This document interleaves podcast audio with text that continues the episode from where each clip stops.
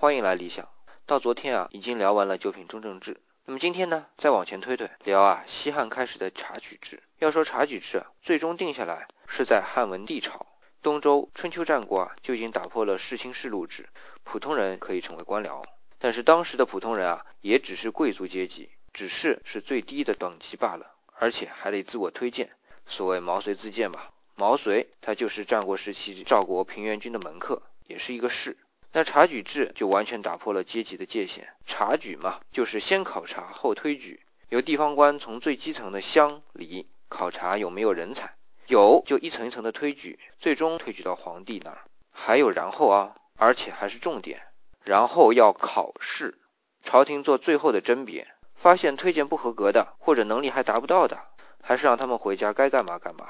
确认的确可以留用的，就留下来分配工作。要知道，我们公务员考试啊，有两千一百多年的历史了。